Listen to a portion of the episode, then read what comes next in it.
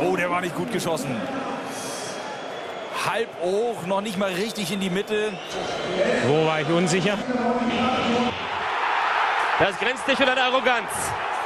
Alles bla bla bla ist das. So, können wir jetzt dann zum, zum seriösen Teil kommen, oder?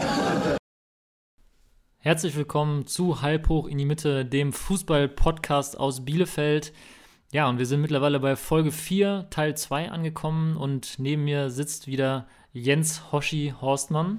Ja, und neben mir sitzt Carlo Kosok, für den ich mir auch immer noch einen Spitznamen einfallen lassen muss, damit er äh, hier nicht unter die, äh, unter die Räder kommt, spitznamentechnisch. Ja, ich habe ich hab eigentlich einen Spitznamen Costa, den hat äh, Günther Schiller sich mal überlegt, äh, aus Versehen, aber das können wir mal bei einer anderen Folge äh, besprechen. Er konnte sich einfach meinen Namen nicht merken. Aber das sind doch, so, so, entstehen ja solche Sachen. Also Carlo Costa Kosok. Ja, ähm, ja du hast gerade schon gesagt, vierte Folge, zweiter Teil mit Sebastian Herrmann. Ähm, bevor wir da jetzt einsteigen, äh, würde ich sagen, nochmal kleiner Hinweis. Facebook, Instagram, ähm, nicht nur uns abonnieren, sondern uns auch schreiben. Genau, gerne. Oder bei WhatsApp, E-Mail, was auch immer. Und ihr könnt gerne ja, Wünsche äußern, Kritik äußern. Wir haben ja jetzt auch nächste Woche wieder einen Gast, den ihr vorgeschlagen habt. Und da freuen wir uns natürlich auch drauf, wenn ihr uns da Hinweise gibt für Gäste, die wir jetzt nicht, die nicht in unserem Radar sind, obwohl der Radar ja schon relativ groß ist, würde ich mal sagen. Und äh, aber ja, auch, äh, wie sagt man, unterm Radar gehen auch mal Leute verschwunden. Zumindest so. die Geschichten. Also, oder die ne, Geschichten. Wenn man, jetzt, wenn man, sich den äh, Podcast mit Adis Hasic anhört, das ist ja auch eine, eine, Geschichte, die dahinter steckt, die man vorher gar nicht so auf dem Schirm hatte oder erwartet hat. Obwohl Adis ja eine, äh, in Bielefeld oder Bielefelder Fußballszene total bekannt ist. Von daher, wenn ihr irgendwie so eine Person habt, wo ihr sagt, hey, hier, das glaubt man ja nicht, aber der, da steckt richtig was hinter, der hat irgendwie, das muss auch nicht zwingend was mit Fußball zu tun haben, der hat eine ja. tolle Geschichte die würden wir gerne hören, die würden wir gerne veröffentlichen, die würden wir gerne hören lassen und erzählen lassen. Also wenn ihr da jemanden habt, Instagram, Facebook, kurze Nachricht, kurzer Hinweis, ähm, sind wir total offen für und äh, gehen, da, gehen da allen Hinweisen nach. Genau. Nur bitte keine Dortmund-Fans mehr, weil da hatten wir jetzt schon zwei von und ich glaube auch, dass die Laune der Dortmund-Fans aktuell nicht ganz so gut ist. Nein, ist natürlich Spaß, ähm, aber ein bisschen Fußballbezug muss immer da sein. Deswegen ähm, ja, freuen wir uns da über Hinweise, jetzt haben wir es auch äh, oft genug gesagt, aber manchmal hilft ja so ein kleiner Anstupser und dann fällt einem eine Person ein. Und jetzt äh, wünschen wir euch viel Spaß beim zweiten Teil der Folge 4. Und Mit Sebastian Herrmann. Sebastian Herrmann. Viel Spaß. Abfahrt. Eine Geschichte, an der ich tatsächlich auch direkt beteiligt war, äh, oder zumindest im Vorfeld der Geschichte, äh, wo Carsten sagt, die sollst du unbedingt mal erzählen. Das war noch Bezirkslehrzeiten. Ähm, das war das Erste, was er gesagt hat. Ich habe ihn gefragt, was aus den Jahren in Steinhagen, worauf muss ich Basti unbedingt ansprechen? Ich sage, du musst es gar nicht selber erzählen, aber sag nur ein Stichwort. Sagt er, ja, die fünf Tore in Heger und dass er vollstramm beim Spiel war. ja. Äh, Erzähl das doch mal aus deiner Sicht. Vielleicht fangen wir doch samstags abends an. Warum bist du samstags abends nicht zu Hause auf der Couch? Ja, das war eigentlich auch mein Plan. Weil ich dachte mir, gut, Sonntag, nächsten Tag schweres Spiel in Hega auf diesem kleinen Platz. Ähm, ich wollte mich eigentlich gut vorbereiten und äh, dann hat es an der Tür geklingelt und dann stand mein Co-Trainer Thomas Kiso in der Lederhose vor mir und sagte, Basti, komm los, wir fahren nach Halle. Ich sage, was ist denn Halle? Ja, Oktoberfest, ne? Knallt's heute richtig.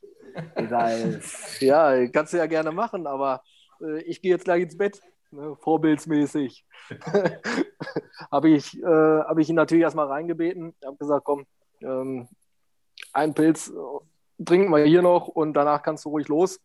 Und äh, ja, irgendwie hat es dann doch geschafft, dass äh, ich mir dann auch meine Lederhose angezogen habe, mein, mein kariertes Hemd. Und äh, dann bin ich mit ins Taxi eingestiegen und bin dann auch nach Halle gefahren.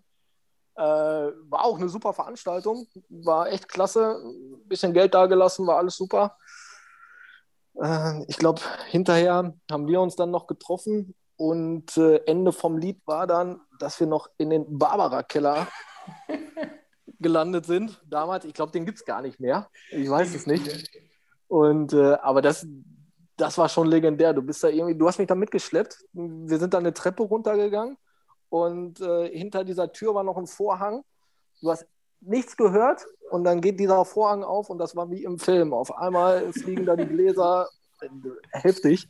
Also, das war auch nochmal richtig cool. Und äh, irgendwann, so gegen, weiß es nicht, fünf, war ich dann zu Hause und am nächsten Tag war dann ja, Heger angesagt. Ähm, fahren durfte ich auch noch nicht, musste mich dann einer abholen.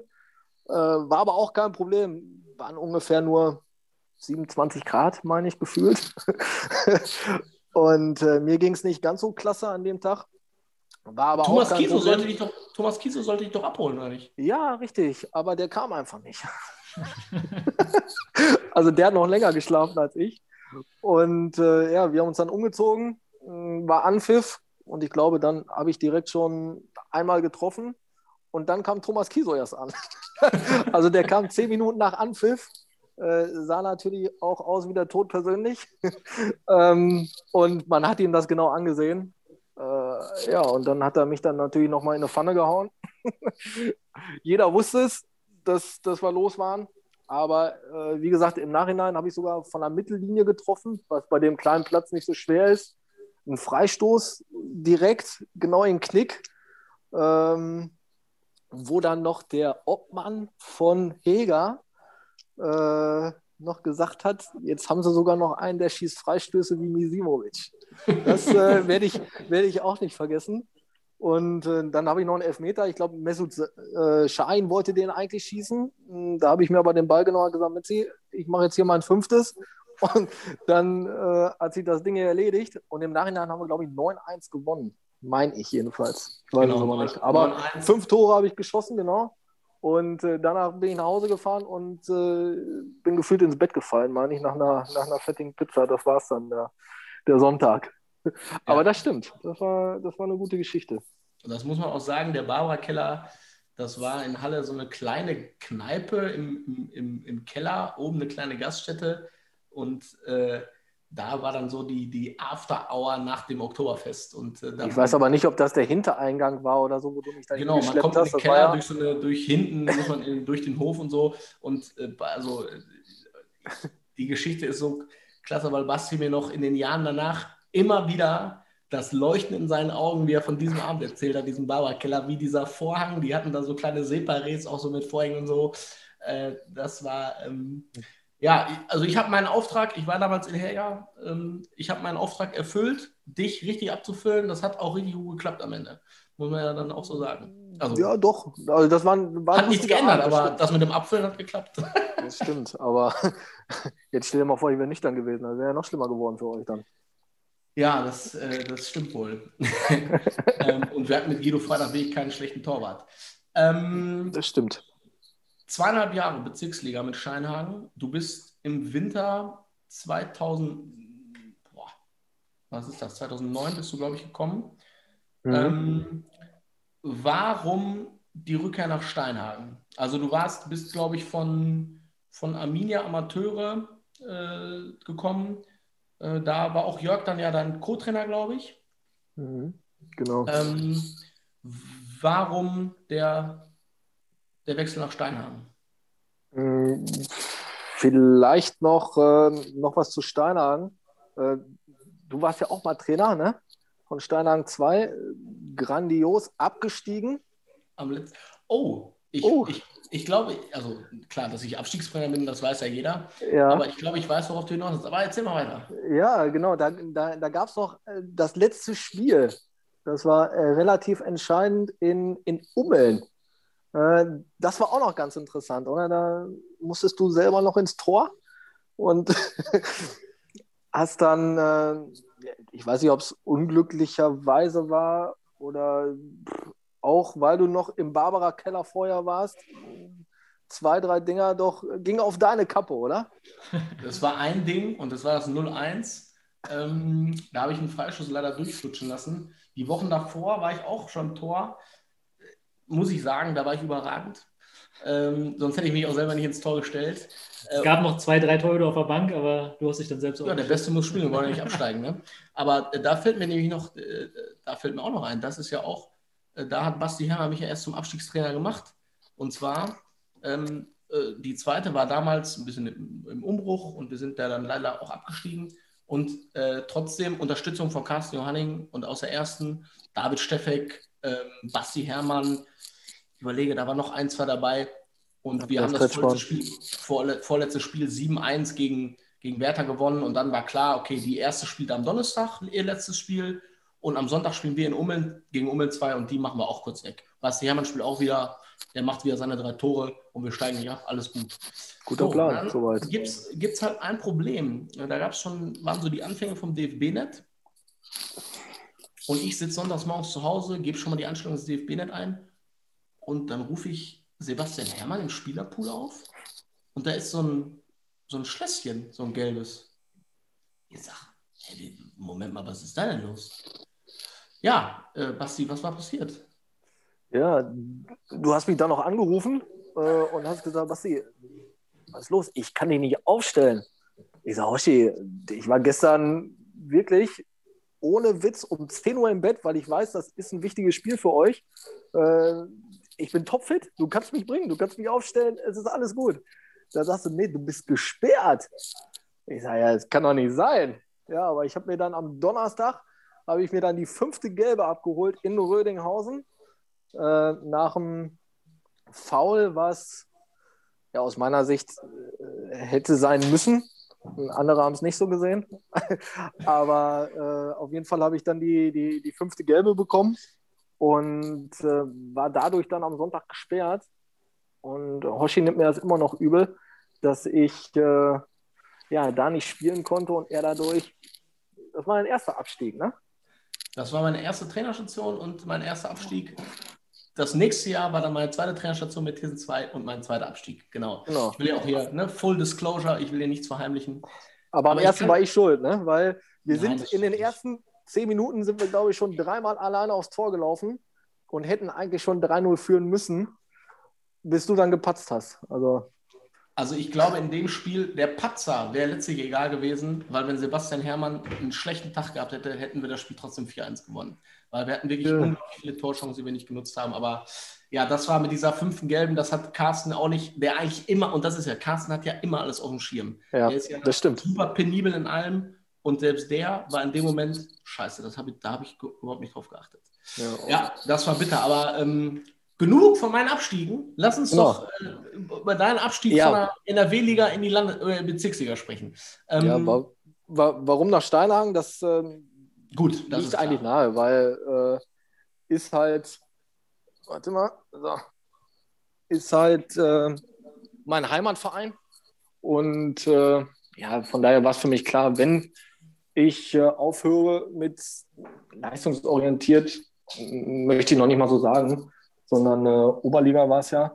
Äh, wenn ich dann tiefer gehe, dann war es klar, dass es nur noch äh, nach Steinhagen geht. Und äh, ich habe in der Zeit, habe ich dann äh, mehr meine Prioritäten Richtung Beruf gelegt und hatte dann einen vernünftigen Job und dann ging es halt nicht mehr mit, mit Arminia zweimal am Tag zu trainieren oder vormittags. Und ja, dann war es für mich auch klar, dass ich nirgendwo hingehe, ja, weiß ich nicht, sei es Herford oder sonst irgendwo, äh, wo ich einfach keinen Bezug zu hatte, ne? sondern ich wollte dann wieder in mein Heimatdorf. Hm, meine Mutter wohnte noch hier, mein, mein Bruder. Und ja, von daher war es, damals war es, glaube ich, Bezirksliga noch, was Steinhagen hier gespielt hat. Aber das, äh, das war für mich auch kein Problem. Und äh, ja, so bin ich dann praktisch wieder nach Steinhagen gekommen. Das war mir dann egal, welche Liga. Die hätten sogar A-Liga, B-Liga spielen können. Das war mir, das war mir dann auch egal. Okay, also das ähm, war da, also Arminia 2 war, als du da hingegangen bist, würdest du schon sagen, dass du in dem Moment, als du zu Arminia gekommen bist, noch versucht hast, ähm, einen Fuß in Profi, Profisport zu setzen? War das sozusagen die Intention? Und dann hast du gesagt, aber lohnt sich nicht oder ich will jetzt lieber eine Ausbildung machen. Was war Genau, richtig. Also eine Ausbildung hatte ich damals schon gemacht. Ähm, es, äh, ich kam aber von Wienbrück. Mit Wienbrück bin ich abgestiegen. Und äh, dann war es praktisch nochmal so, dass äh, Arminia sich gemeldet hat. Ich war zu dem Zeitpunkt war ich auch noch relativ jung. Und äh, ja, konnte dann noch die in der U23 spielen.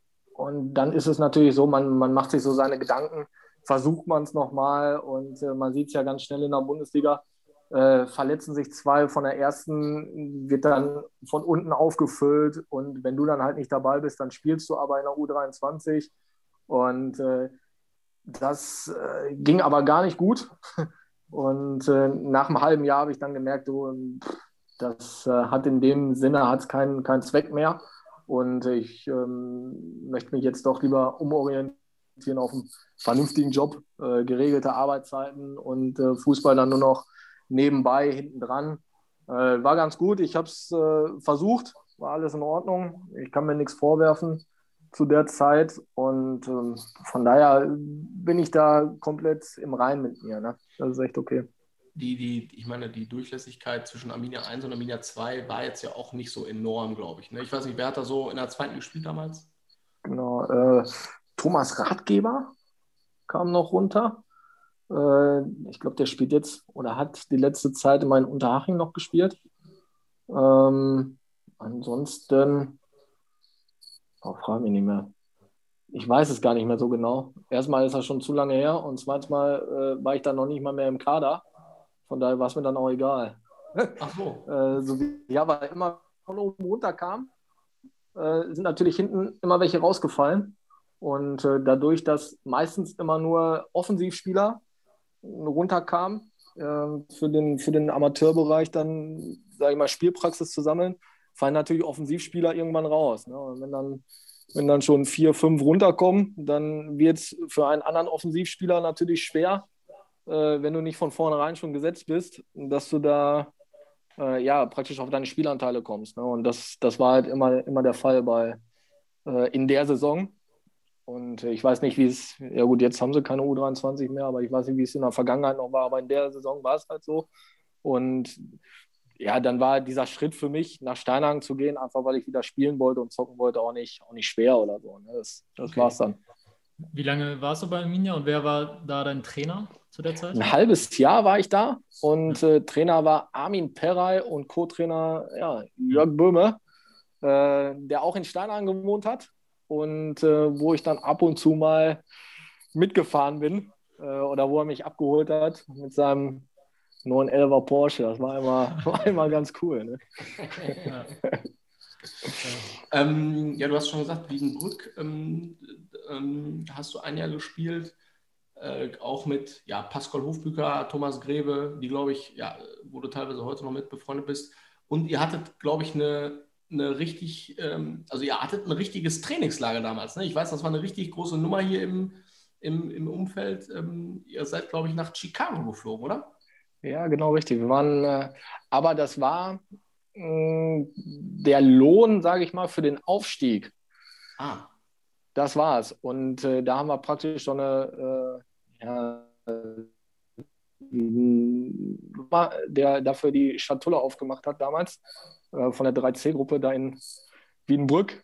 Ähm, der, ja, der hat die Schatulle aufgemacht und der hat das dann genannt als äh, ja, so eine, wie so eine Expedition. Ne? Also so sehen und gesehen werden und den, den kleinen Fußballverein Wiedenbrück äh, auch mal ins Ausland führen und äh, da einmal vorstellig werden. Äh, was auch super geklappt hat, fand ich. Ich glaube, wir haben da drei Spiele gemacht. Ich wollte sagen, ich meine, Spiel, ne? ja, ich meine, alle drei verloren, aber das war eigentlich äh, zweitrangig. Gelaufen sind wir da nicht, sondern da war eher so äh, Teambuildingsmaßnahme. Und äh, jeden Abend. Und äh, das war eigentlich schon ganz cool. Sowas mal auf einer, äh, beziehungsweise Mannschaftsfahrt, Vorbereitungsfahrt äh, in die USA. Also das hatte schon mal was. Und ja, man musste da noch nicht mal irgendwie zwei, drei Euro mitbringen. Ne? Das war das war schon von Vorteil. War das auf dem Niveau, ich meine, wir haben jetzt viel über Landesliga und Bezirksliga und so gesprochen, wo du ja als Torjäger absolutes Alleinstellungsmerkmal hast. Wie war das denn auf dem Niveau, wo die Gegenspieler besser sind? Ich meine, ich will dir ne, nicht zu nahe treten, aber du bist ja jetzt keine, ähm, also wir haben eben schon gesagt, kein Athlet, du bist nicht super schnell. Ähm, wie war das auf dem Niveau kamst du da auch zu deinen Abschlüssen oder konntest du diese Stärke gar nicht so sehr einbringen? War das vielleicht dann auch so ein bisschen das Problem, dass du gar nicht so sehr deine, deine größte Waffe richtig einbringen konntest? Genau, richtig. Also äh, je höher es geht, desto, desto mehr Athlet musst du einfach sein. Ne? Und das äh, war ich in der Hinsicht nicht. Äh, klar habe ich immer noch ein paar Tore geschossen, einfach nur wegen der, wegen der Handlungsständigkeit und vielleicht auch wegen einem guten Abschluss.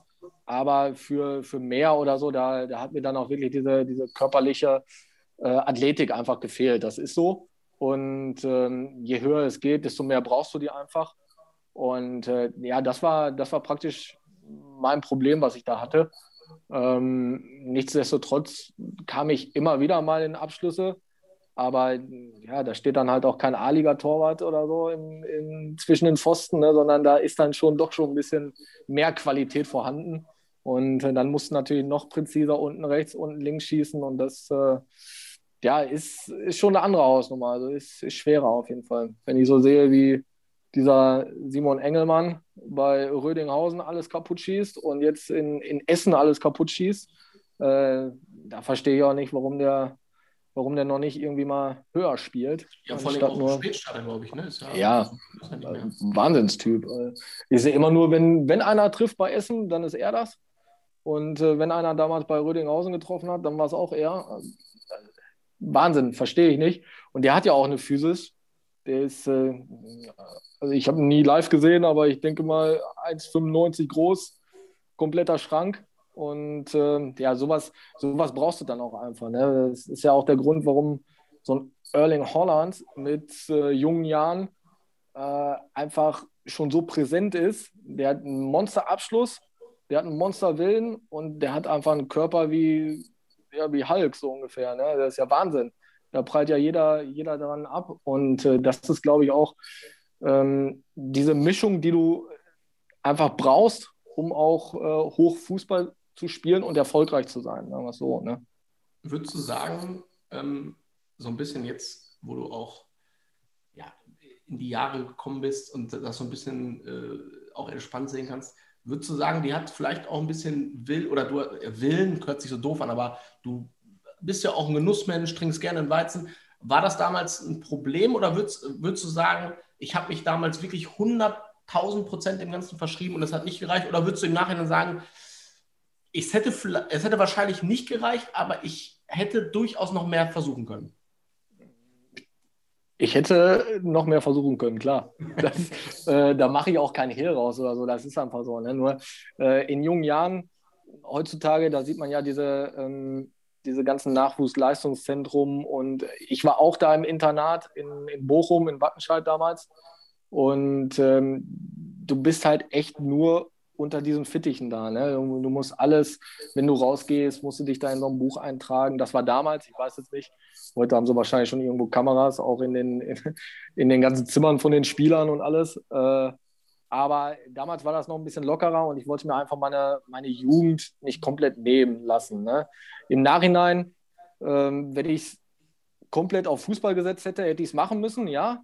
Aber äh, ich wollte es einfach nicht. Und, okay. ähm, ist auch völlig in Ordnung. Also ich habe ich hab geguckt, wie, wie weit es dann geht, wie, wie weit es reicht. Klar war es immer mal ähm, Ziel und äh, ein Traum, irgendwie Bundesliga zu spielen und sowas alles. Aber da gehört echt schon viel Glück dazu, äh, viel Disziplin. Und äh, ja, da war ich jetzt nicht ganz so, nicht ganz so diszipliniert, sagen wir es mal so, ne? dass das gereicht hätte. Ja, gut, ich meine, wie gesagt, das ist ja auch ähm, letztlich ich glaube, und das kann man ja sagen, du bist mit dir da absolut im Rein. Ne? Also es ist jetzt nicht so, dass du äh, da sitzt und also völlig unzufrieden bist, weil du sagst, ah, damals hätte ich mal, sondern ähm, das ist, ich finde das völlig in Ordnung. Ähm, es kann ja auch nicht, ne, wenn, wenn alle irgendwie, es können nicht alle durchstarten, ne? das ist ja auch nun mal so. Ja, ist halt, ist, ist halt nur ein bisschen bitter, weil bei Borussia Dortmund, da hatten wir dann Jugendturniere und äh, in der Halle habe ich dann ein Andreas Beck äh, mal komplett eingedreht und durch den Schlauch gespielt. Und so einer spielt dann Nationalmannschaft äh, 13 Jahre später. Äh, das ist natürlich dann schon hart, ne, zu sehen, wo, wo ich dann rumturne. Aber nichtsdestotrotz ähm, würde ich jetzt mal behaupten, dass äh, Herr Beck nicht so gelebt hat wie ich. Er hat keine fünf Tore gegen Herr gemacht. Ja, sondern vielleicht ein bisschen professioneller.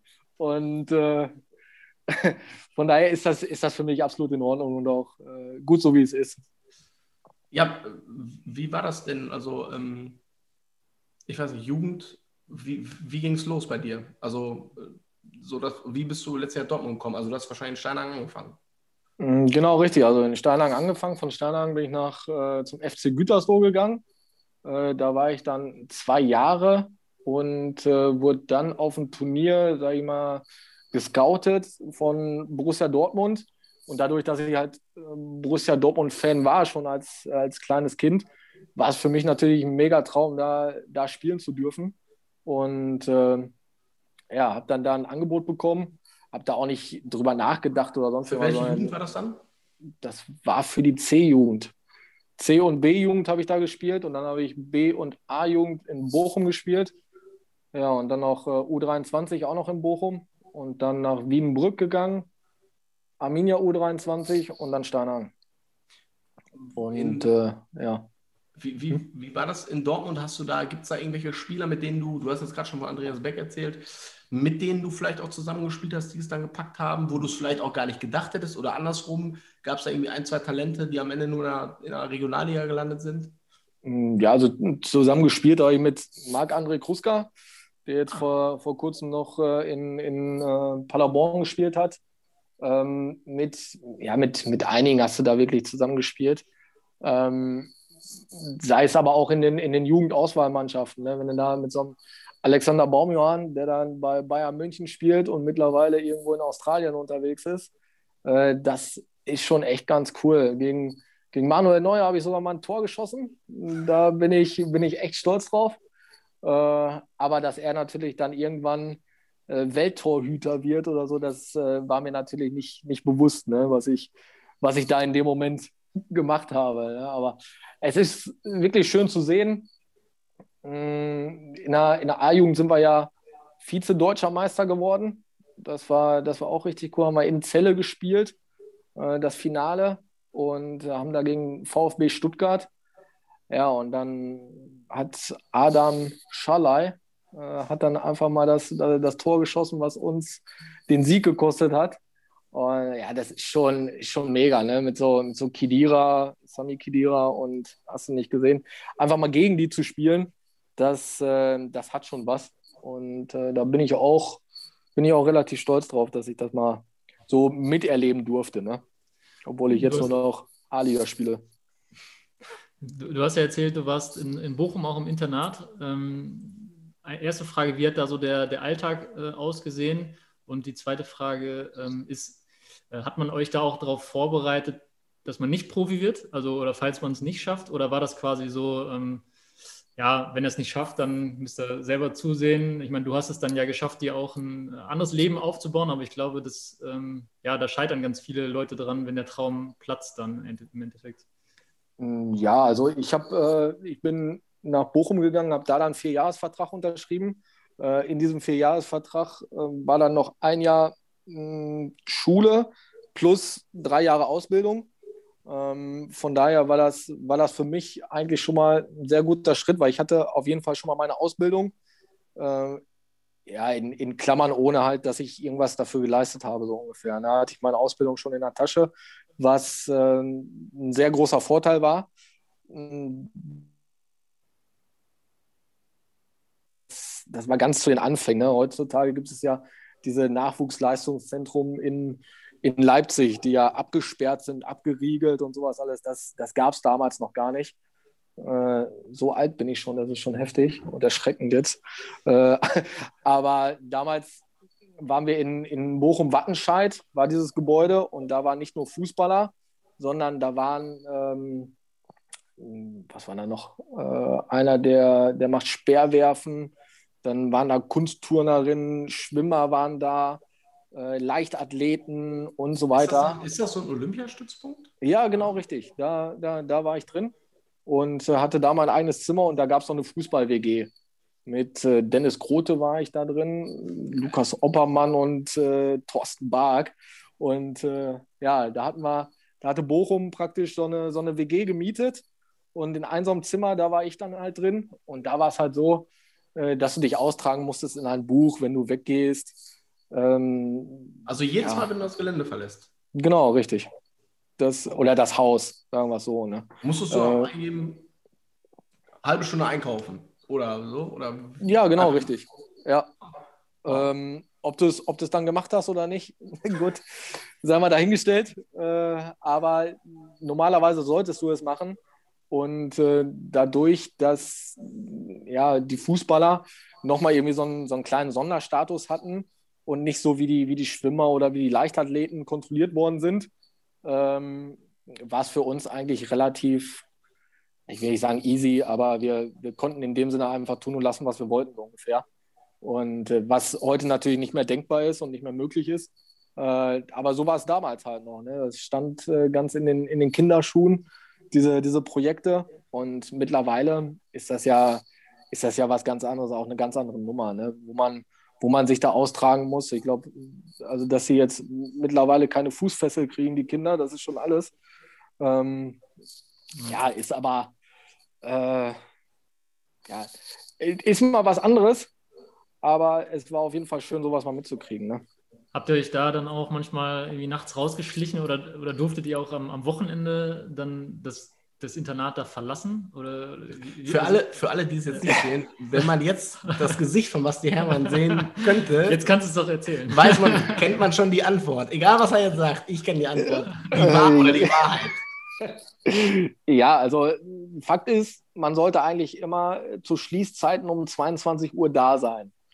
Ähm, gut, das wurde nicht immer eingehalten. Ähm, das war natürlich auch noch so, du durftest ja auch nach Hause fahren. Ne? Also das äh, am Wochenende, du musstest halt dann nur pünktlich zum Spiel wieder da sein. Ob du dann nach Hause gefahren bist, mh, sei da mal dahingestellt, aber du warst dann das Wochenende nicht da. Warst dann aber wieder pünktlich um, äh, um 10 Uhr äh, ja, am Platz und äh, konntest praktisch um 11 Uhr Fußball spielen. Ne? Das war dann auch in Ordnung. Ähm, ja, also wie gesagt, kontrolliert wurde es, ja, aber eher nur so mittelmäßig. Ne? Also da gab es auf jeden Fall äh, Schlupflöcher. War das denn dann auch so ein Grund, warum du dann zu, Dort zu Bochum, zu Dortmund, zu Bochum ins Internat gegangen bist? Weil du ja, ich weiß, hast du jetzt noch gar nicht erzählt, aber ich denke mal, Dortmund irgendwie U15, U17, da wird ja auch schon wahrscheinlich viermal die Woche trainiert und da muss man ja auch hinfahren und hinkommen. Ja, genau richtig. Also bei äh, Dortmund, da war es dann so, dass ich in Steinlang noch zur Schule gegangen bin. Meine Mutter mich dann immer abgeholt hat, ähm, zum Bahnhof gebracht hat und ich dann in den ICE nach Dortmund eingestiegen bin. Ähm, ja, da dann manchmal Hausaufgaben gemacht, mehr oder weniger, und äh, zum Training und dann wieder mit dem Zug zurück. Das habe ich zwei Jahre dann gemacht und dann ähm, ging es natürlich mit meinen Schulleistungen auch ja, nicht, nicht gerade bergauf, ähm, weil dann auch einfach auch wirklich die Zeit gefehlt hat. Und äh, wenn du da mal Freizeit hattest, dann hast du natürlich was mit deinen, mit deinen Freunden gemacht äh, und hast dir nicht äh, das Mathebuch genommen und hast du da mal reingeguckt oder so. Ich glaube, das versteht sich von selber. ähm, aber ja, dann wollte ich da eigentlich auch ins Internat nach, nach Dortmund und die haben, die haben da, damals hatten sie so ein eigenes Jugendhaus und da sollte ich reinkommen, da war auch ein Platz für mich reserviert. Ähm, jedoch war der erst nächstes Jahr frei. Das heißt, ich hätte noch ein Jahr mit dem Zug fahren müssen und das wollte ich partout absolut nicht mehr. Und dann habe ich gesagt, okay, dann gucke ich mich halt um nach, nach anderen Vereinen. Ja, und dann kam unter anderem auch Bochum und die mir die haben mir dann einen Vierjahresvertrag an, angeboten mit Dahinziehen plus Ausbildung. Äh, kleine Entschädigung war auch noch oben drauf. Und von daher habe ich das dann gemacht. Ist auch ein Im Nachhinein- Angebot, muss man ja sagen. Ist auch Ja, im, im Nachhinein, ja, ich habe auch einfach die, die Möglichkeiten da gesehen. Bei Bochum, die damals in der zweiten Liga gespielt haben, da eher in den Profikader zu rücken, sage ich mal, als äh, bei Borussia Dortmund, wo einfach mal Amoroso, Everton und äh, Koller geholt wurden für richtig Kohle. Und äh, da habe ich nicht so meine, meine Möglichkeiten gesehen. Im Nachhinein war es ein bisschen blöd, weil einen Tag später, äh, wo ich den Vertrag in Bochum unterschrieben habe, hat äh, Borussia Dortmund mich angerufen, dass sie extra ein Zimmer für mich freigemacht haben. Ich dann da hinziehen konnte. Äh, jedoch muss ich denen dann sagen, dass ich leider schon bei Bochum unterschrieben habe. Und äh, genau in diesem Jahr, wo ich dann nach Bochum gezogen bin, äh, war es dann finanzielle Probleme bei Dortmund, wo sie fast insolvent waren und dann auf die Jugend gesetzt haben. Äh, ja, und dann zum Beispiel auch so Marc Kruska, mit dem ich zusammengespielt habe, hochgezogen haben und sowas alles. Ja, das war natürlich. 16 oder 17 hat er ja schon dann erste Mal genau. Ne? Genau, und das war, äh, ja, das, das war schon bitter für mich, weil ich zu der Zeit echt regelmäßig getroffen habe äh, und äh, ja auch noch, auch noch sehr viel fitter war ne, als, als jetzt oder so. Das war schon, das war schon echt gut. Und äh, ich, ja, ich, ist jetzt vermessen zu sagen oder sonst irgendwas, aber ich denke schon, dass ich, dass ich ein paar Möglichkeiten gehabt hätte, mm, ja, die dann aber nicht mehr gingen, weil ich ja, wie gesagt, nach, nach Bochum dann gezogen bin. Und äh, das war so mit, ich will nicht sagen, die größte Fehlentscheidung, aber im Nachhinein schon äh, ja, falsch gewesen, sagen wir es so. Ne? Aber meine, ist halt so. Ich, ich meine, das Angebot von Bochum ist ja auch eigentlich, also wird ja jeder Außenstehende wird dir ja zu so einem Vertrag raten, wo die sagen, wir geben dir vier Jahre, du verdienst dir Geld als Fußballer, plus du kriegst noch eine Ausbildung. Das heißt, wenn es als Fußballer nicht klappt, hast du auch was in der Hand. Dann ja. wird ja jeder Normale sagen, bevor du versuchst bei Dortmund Marcio Amoroso die Trikotnummer wegzunehmen und mach das, wo du dann in Bochum die Chance hast, vielleicht Zweitliga. Also wird ja niemand, wird ja im Nachhinein nicht jemand sagen, boah, war das eine dumme Entscheidung. Dass es dann so kommt, ist halt mega bitter. Aber ja. Ich habe das, das stimmt. Man, du warst man, auch wirklich, kann man sagen, in der, in der B-Jugend auch wirklich Stammspieler, kann man das so sagen? Ja, doch. Äh, da geht es ja immer nach Jahrgängen damals noch. Und dann spielst du als Jungjahrgang spielst du in der B2 und als Altjahrgang in der, in der B1. Und äh, ich wurde dann von der, von der B2 wurde ich schon hochgezogen in der, in der B1. Und äh, von daher war es schon, also es lief zu der Zeit echt, echt sehr gut für mich da. Und äh, darum kamen ja auch, sage ich mal, andere Angebote, weil ich glaube mal nicht, dass so das VfL Bochum für so einen Einbeinigen da einen Vierjahresvertrag mit Ausbildung. Äh, also das lief schon zu der Zeit echt, äh, echt ganz gut für mich. Also es war, klar war es im Nachhinein bitter und vielleicht auch nicht falsch von mir, aber äh, es war schon sehr ärgerlich. Ne? Hast du denn, wie ging es dann in Bochum weiter? Ich meine, Dortmund ist ja bekannt, ist ja mit Schalke wahrscheinlich, das sind ja so regelmäßig, also Dortmund war ja immer auch um die, um die deutsche Jugendmeisterschaft und so mitgespielt. Ähm, wie war das dann in Bochum und warum hat's, hat dann der Sprung nicht so geklappt? Hat dann so der letzte Entwicklungsschritt gefehlt oder wie war das? Weil du ja von der U19 in, zu Bochum 2 dann auch gezogen wurdest. Genau, richtig. Also das ist, ähm, ich habe da einen Vertrag unterschrieben, bin dann da hingezogen ähm, aber der, der Start alleine war schon nicht ganz gut, weil ähm, Borussia Dortmund hat mich nicht freigegeben und äh, VfL Bochum, die mussten da wohl was zahlen, haben das dann aber irgendwie verpennt. Und äh, diese, diese Abgabefristen von einigen Papieren haben sie nicht äh, beachtet. Und dadurch war ich dann erstmal vier Wochen gesperrt für die äh, B1 sozusagen und äh, durfte dann nur B2 spielen in dem äh, jüngeren Jahrgang. Und äh, da war es dann, ich meine, das war Westfalenliga. Da habe ich dann die ersten zwei Spiele, habe ich, hab ich das dann mitgemacht, ist alles gut. Äh, habe ich dann sechs Tore geschossen. Und äh, dann habe ich die gefragt, ja gut, Jungs, äh, das macht äh, nicht so Sinn für mich, was im Nachhinein völlig spinnerhaft von mir ist. Aber ich habe dann gesagt, ja gut, das mache ich nicht mehr, dann trainiere ich lieber zwei Wochen und warte dann, bis ich, bis ich B1 spielen kann. Ähm, ja, was, was völliger Blödsinn ist im Nachhinein. Aber da war ich vielleicht irgendwie auf so einer, auf so einer Wolke, die nicht sieben geflogen ist, sondern eher Wolke 10. Äh, das war schon Wahnsinn. Und äh, dann lief es aber in der B1 einfach so gut, dass ich dann auch nicht mehr reinkam. Ne? Das heißt, mein, mein anderer Sturmpartner, der hat auch getroffen wie am, wie am Fließband. Und äh, ich habe dann in dem Moment, habe ich dann keine Chance gekriegt. Äh, ja, weil ich dann halt auch ähm, zu der B2 äh, zwei Wochen Nein gesagt habe, was natürlich auch nicht so gut im Verein kam. Mhm. Und äh, dann war ich natürlich erstmal hinten dran, dann haben sie ganz gut getroffen. Ja, und dann, wie es halt so ist, ne? dann bist du 16, 17 Jahre alt und äh, dann kommen auch mal deine Freunde vorbei und dann geht es auch mal zum Billardspielen und äh, kommst du auch mal um 23 Uhr anstatt um 22 Uhr nach Hause, wo die Schließzeiten sind. Und äh, da kam dann eins zum anderen. Ne? Und äh, so zog sich das dann wie so ein roter Faden immer durch. Und klar, ich hatte noch Vertrag und alles, äh, wollte dann auch zur neuen Saison wieder angreifen. Ähm, dann zur neuen Saison ist es aber auch wieder problematisch, weil dann kommst du in der A-Jugend, dann bist du Jungjahrgang, äh, stehst dann natürlich nochmal hinten an, weil es gibt keine A1 und A2, sondern nur eine A1. Und äh, dann ist natürlich nicht nur der in meinem Jahrgang, der ganz gut getroffen hat, plus dann nochmal zwei andere Stürmer, die nochmal ein Jahr älter sind als ich. Und ähm, da habe ich trotzdem meine Spielzeiten gekriegt. Das war in Ordnung, das war gut. Und aber das, das war dann halt auch schon, ja, auch schon schwer. Ne? Und dann, dann bist du nicht mehr 16, 17, sondern 17, 18. Und äh, dann kommt vielleicht auch schon die erste Freundin dazu. Und äh, ja, dann hier mal ein Pilz, da mal ein Bier mit Freunden. Und ja, so, so ging das dann alles. Ne? So hatte, hatte dann die Geschichte seinen Lauf genommen. Ne? Und dann habe ich schon gemerkt und auch gesehen, äh, dass das Ding jetzt nicht äh, komplett Richtung Profifußball geht. Äh, ja, und dann habe ich hier und da auch mal ja, fünf gerade sein lassen. Ne?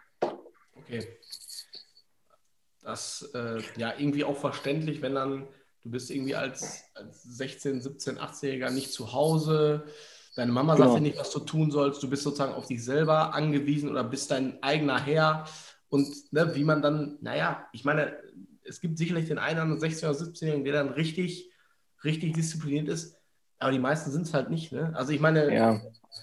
Also ich bin, ich bin ich, ja war, mit, ich, saß nicht, ich saß nicht im Zug und ich habe trotzdem meine Hausaufgaben nicht gemacht. Ne? Also ja.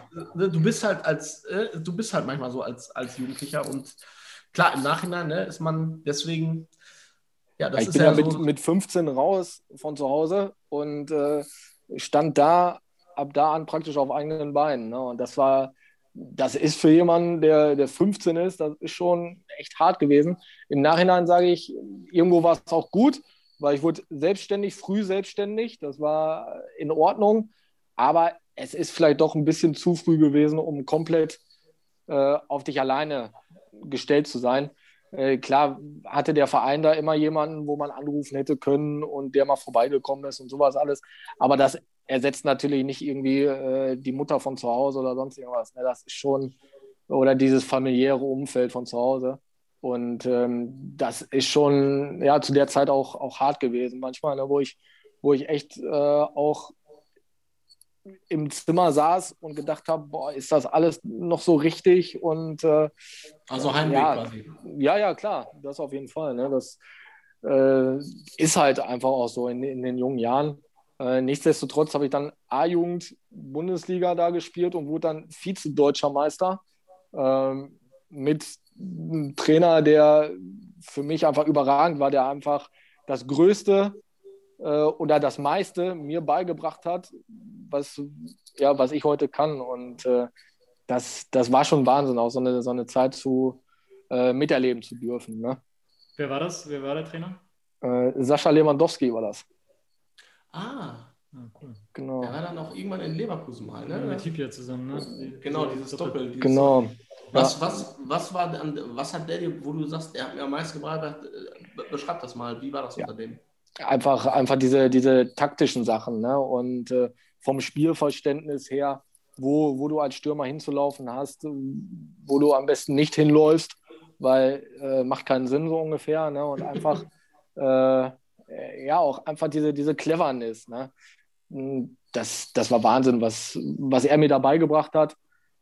Das war schon echt viel und da bin ich echt dankbar dafür. Und der hat ja nicht umsonst, hat er nochmal Leverkusen die Profis trainiert in der ersten Liga. Ich glaube, Union Berlin hat da lange trainiert äh, in der zweiten Liga. Also das war schon, das war schon gut, sage ich mal, für mich.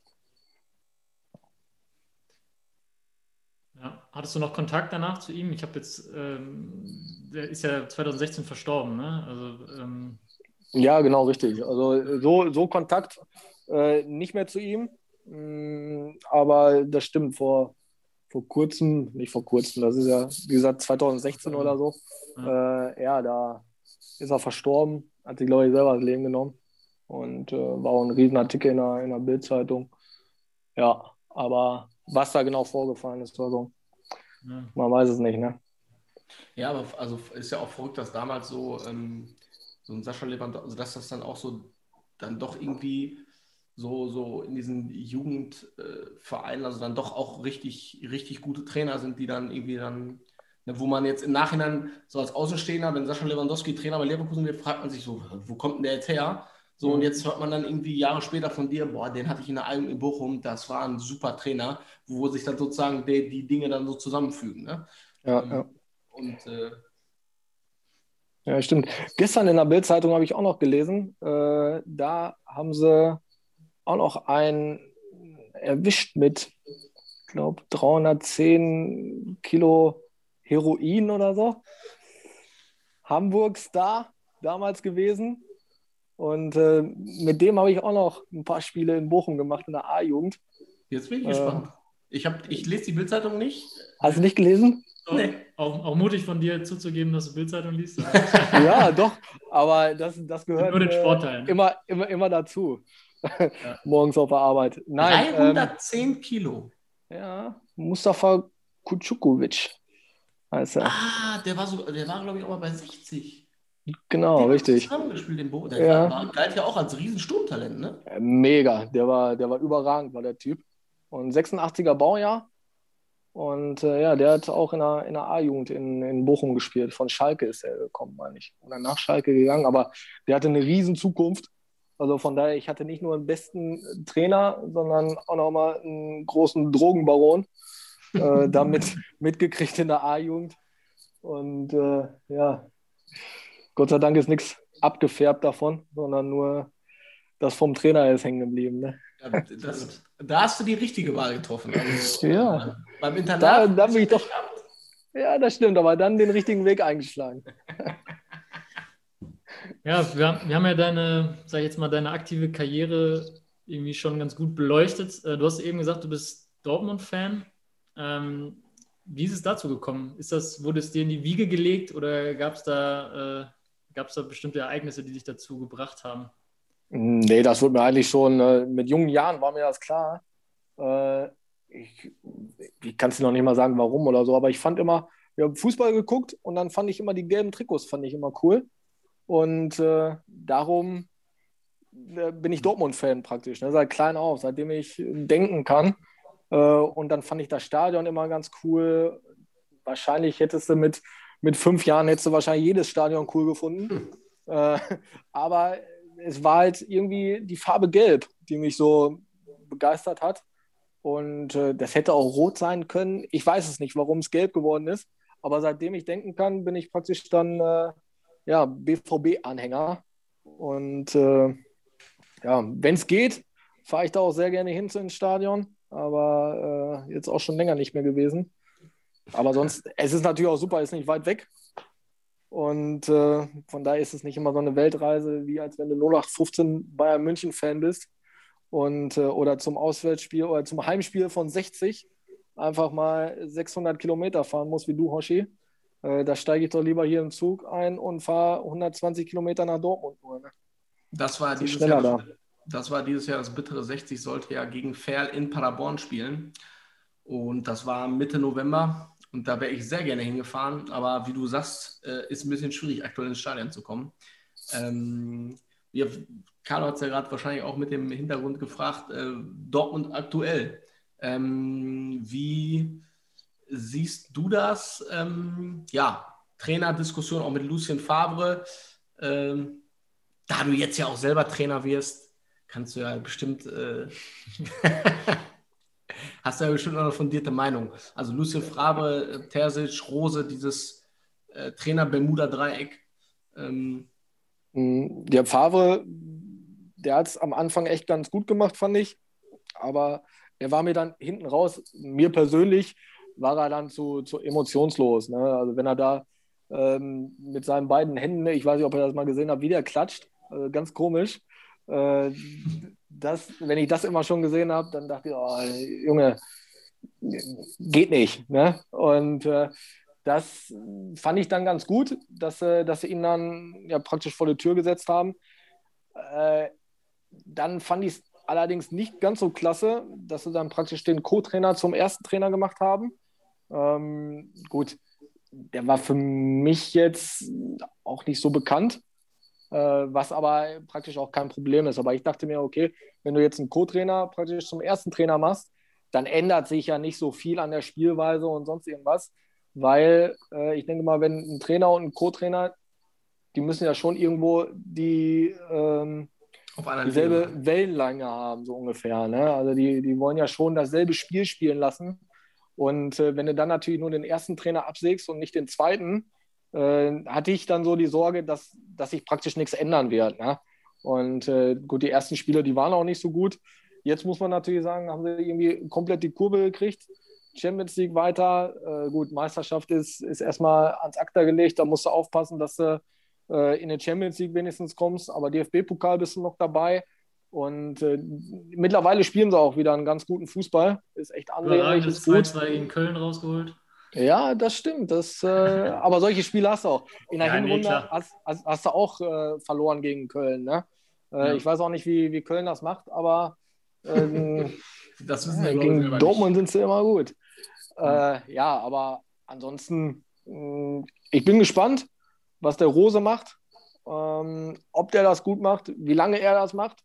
Weil kann ja, kann ja auch sein, wenn es gar nicht läuft oder so, dass er, dass er in vier Wochen wieder einen anderen Job hat, so ungefähr. Ne? Aber das, das glaube ich erstmal nicht. Ich meine, schwer immer in die Zukunft zu gucken, ne? aber Stand heute, wenn du heute die Entscheidung fällen müsstest, ähm, Rose oder Terzic, würdest du sagen, mir, du hast das ja gerade schon angedeutet, ich finde, dass Terzic das ganz gut macht, dass der vielleicht auch zur Truppe passt. Mit dem würde ich es mal probieren oder sagst du, ah, Rose vielleicht irgendwie als Typ nochmal ein bisschen noch mal ein bisschen äh, kantiger, ähm, noch mal ein bisschen mehr Autorität, was auch immer. Also wie, wie, wie, wie, wie siehst du das?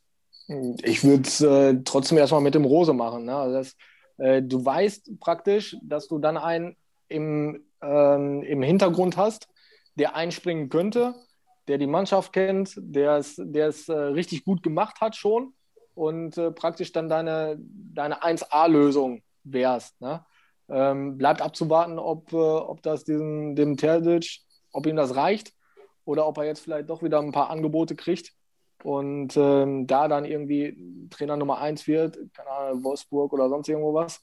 Ähm, aber ich würde es trotzdem eher erstmal mit, mit Rose jetzt machen. Und ähm, ja, dann wird man sehen, ne? weil Gladbach hat ja auch gut gespielt, bevor sie irgendwie erfahren haben, dass er nach Dortmund geht. Und äh, irgendwo hat er die Spieler ja auch erreicht. Also von daher ich glaube, dass, dass da kein, kein Blinder rumläuft in der, in der ersten Liga. Und ähm, von daher, ich bin gespannt. Wichtig wäre es halt nur, dass, dass du Champions League spielst nächstes Jahr, ne, egal wie. Und dann, egal mit welchem Trainer. Ich denke, wenn du die Champions League nicht packst, dann kannst du auch davon ausgehen, dass Erling Haaland äh, nach, nicht mehr in Dortmund spielt nächstes Jahr. Genau. Ich glaube, also das glaube ich nicht. Ich glaube nicht, also der hat ja Vertrag bis was, 2024, 2023? 180 also, Millionen Ablösesumme habe ich heute gelesen. Gut, für, muss, für, also muss erstmal jemand zahlen. Ne? Fix, dass er im Sommer, ja. also fix. Aber irgendeinen irgendein Verrückten findest du da von den Scheiß das oder sonst irgendwas. Das wäre jetzt meine Frage gewesen. Glaubst du, am ersten Spieltag der neuen Saison spielt Erling Haaland noch für den BVB? das ist schwer zu sagen, weil ich glaube, wenn da wirklich so ein, so ein komplett Kranker kommt und sein ganzes Vermögen äh, wegen diesem einen Spieler verprasst, dann äh, glaube ich schon, dass er nächstes Jahr nicht mehr da spielen wird. Aber es gehören auch immer zwei dazu. Ne? Da, dazu gehört ja auch noch, dass äh, Erling auch sagen muss, ich habe hier keinen Bock mehr auf, äh, auf die deutsche Currywurst oder so, dann ist das halt so. Aber das glaube ich noch nicht. Ähm, wichtig wäre es wirklich, dass er Champions League spielt, weil ich glaube, mit dieser Europa League, das ist zwar alles gut und schön, aber einer wie er, der muss dann einfach Champions League spielen. 100%. Und äh, ja, bleibt abzuwarten. Ich kann, mir, ich kann mir einfach schwer vorstellen, dass es in den nächsten, ich sage jetzt mal, fünf Jahren einen Transfer gibt über 100 Millionen Euro. Aber ich kann mich auch täuschen. Ähm, ich weiß auch nicht genau, was jetzt so in den letzten, also seit Corona der, der höchste Transfer war. Die höchste Transfersumme. Aber wir werden sehen. Vielleicht erholt sich das auch wieder so schnell, wenn das einmal vorbei ist. Ähm, Also ich sag mal so, wenn Dortmund spielt jetzt gegen City, ich weiß, du kannst ja vielleicht gleich nochmal kurz sagen, wie, äh, ob es da überhaupt eine Möglichkeit gibt, dass, dass Dortmund City schlagen kann in zwei Spielen. Aber mal angenommen, wenn äh, Erling Haaland macht vier Tore in zwei Spielen, Dortmund schmeißt City raus, dann halte ich es schon für nicht ausgeschlossen, dass die Scheichs sagen, hier den Wikinger, Aguero ist, äh, ja, der wird auch nicht mehr ewig weitermachen, holen wir uns doch den Haaland für 180. Also ich glaube, aber 180 Millionen ist halt eine Stange Geld und City wäre ja auch fast gesperrt worden für die, für die Champions League. Also wo, ja, also Aber es ist ja nicht nur so, Ja, dass du 180 ausgibst, sondern dann äh, schmeißt du aus deinem Kader, der wahrscheinlich auch nicht so schlecht ist, nochmal zwei, drei raus oder so, dann, dann sind es einfach nur nochmal 100 Millionen. Und dann ist das schon wieder eine Summe, wo man, wo man sagen Ja. könnte, okay, ja, das stimmt. Glaubst du. Dortmund abschließend? Glaubst du Dortmund gegen City? Dortmund hat eine Chance? Oder ist das für dich? Äh, Boah, da, da muss schon echt viel passen. Äh, ich habe das, das Rückspiel habe ich gesehen gegen Gladbach. Da waren sie schon echt gut und äh, auch noch mit, mit angezogener Handbremse gespielt. Äh, die haben schon eine Wahnsinnsqualität. Ne? Da muss schon echt alles passen. Und ja, der, der Wikinger, der muss einfach mal drei oder viermal treffen. Das ist so. Ähm, und du musst hinten, musst du einfach äh, ja, nicht nur gut stehen, sondern äh, ich glaube, du musst von Minute 1 an musst du echt das Spiel so ein bisschen äh, immer wieder unterbrechen, den Spielrhythmus rausnehmen und äh, alles ein bisschen verlangsamen. Auch wenn das vielleicht deinem Spiel ein bisschen wehtut.